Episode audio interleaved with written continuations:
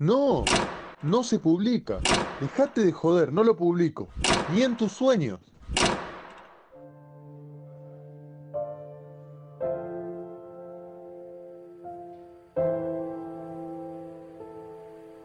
Periodista de mierda. Una columna cada semana. Libro en formato podcast de José Miguel Vivas.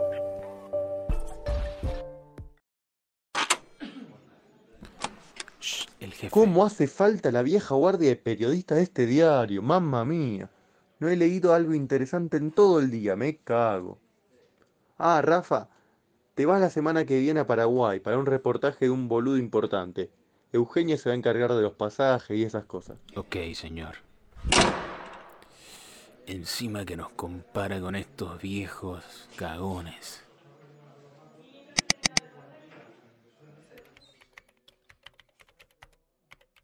Uno se da cuenta que ha terminado la juventud cuando uno no está en ninguna parte. Los jóvenes están en lugares y las personas que han dejado de serlo ya empiezan a estar ausentes. Alejandro Dolina. Rafael, la junta directiva ha decidido que vos sos el periodista indicado para ir a hacer la entrevista que nos quiere conceder el porcino en San Pedro Sula. Qué descaro, pienso ahora. Confirmo que a toda carne de cañón se la compra con discursos ditirámbicos. Alejandro Mendieta, alias el porcino, era nada menos que el líder de la Mara 18 en la ciudad más violenta del mundo. ¿Qué me hacía el más indicado para entrevistar a un conspicuo asesino, sin ningún tipo de resguardo más que el de su palabra? La respuesta es mi juventud. Me coaccionaban los sueños de gloria, el poco uso del no en mi vocabulario y ese espejismo propio de los jóvenes, creerse eternos. Los otros colegas, machitos, hacían la pose de cederme el testigo de una aventura envidiable. A los siete les agradecí con un mensaje encriptado en la junta. Le otorgué una letra a cada uno. Gracias, eh. Gracias por ceder a... A vos también, G. Ni hablar de vos, oh. Gracias, N. Sin vos no sería yo. Gracias, eh. Veremos cómo me va. Por último, gracias, ese. Te prometo un imán para la heladera. Ellos reían de los inventos del loquito nuevo. Estaban muy lindos para la foto inaugural de su cofradía, a la que yo bautizaba deletreando su nombre. Cagones. Cuando les conté a mis viejos se querían morir. En especial mi padre, que recordaba patente el caso del periodista Luciano Lamper tan joven como yo, fue enviado a entrevistar al abuelo Lee, líder de la Mara 18 en San Salvador. La entrevista se desarrolló con normalidad. Bueno, una normalidad en un entorno perturbador. Una celda desvencijada, plagada de un olor nauseabundo y frente a él, un tipo tatuado hasta la cara que se enorgullecía de sus asesinatos. Detrás, nueve hombres que representaban la escolta del líder. Al finalizar las preguntas, el abuelo Lee le dijo que era momento de que se le entregara la encomienda. Lamper, contrariado, miró nervioso a su alrededor y le dijo que no sabía de qué hablaba. Lo que siguió fue una desgracia total.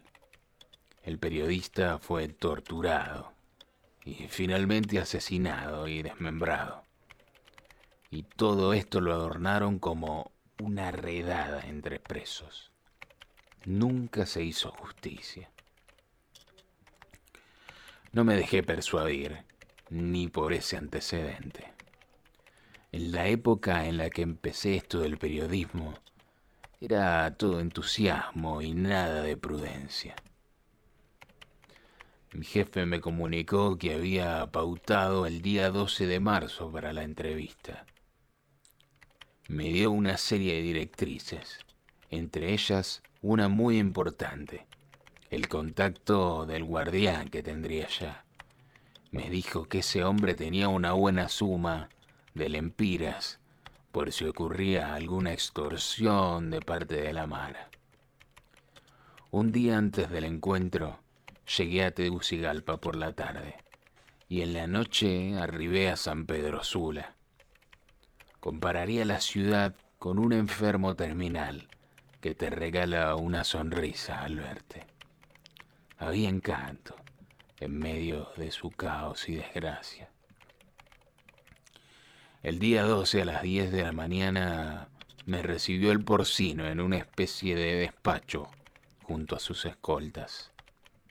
Y perventilé un poco. Hacía un calor asfixiante, aunado a esos rostros que te dejan sin aliento. Bienvenido. ¿No nos trajo esas galletitas de ustedes? ¿Cómo es que se llaman? Alfajores, señor. Eso, quita, alfajores.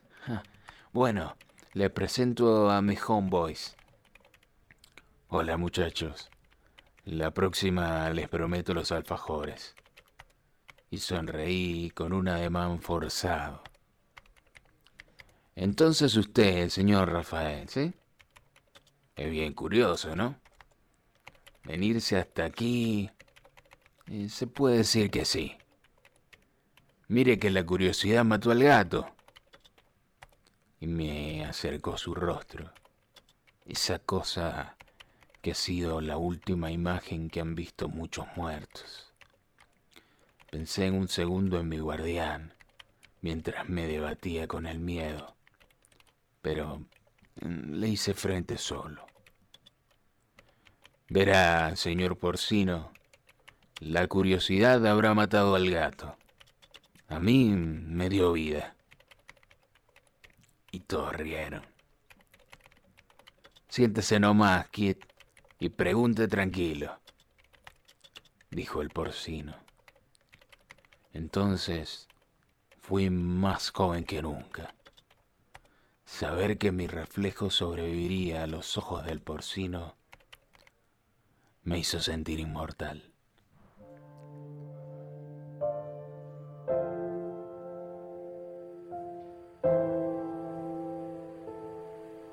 Periodista de mierda. Una columna cada semana.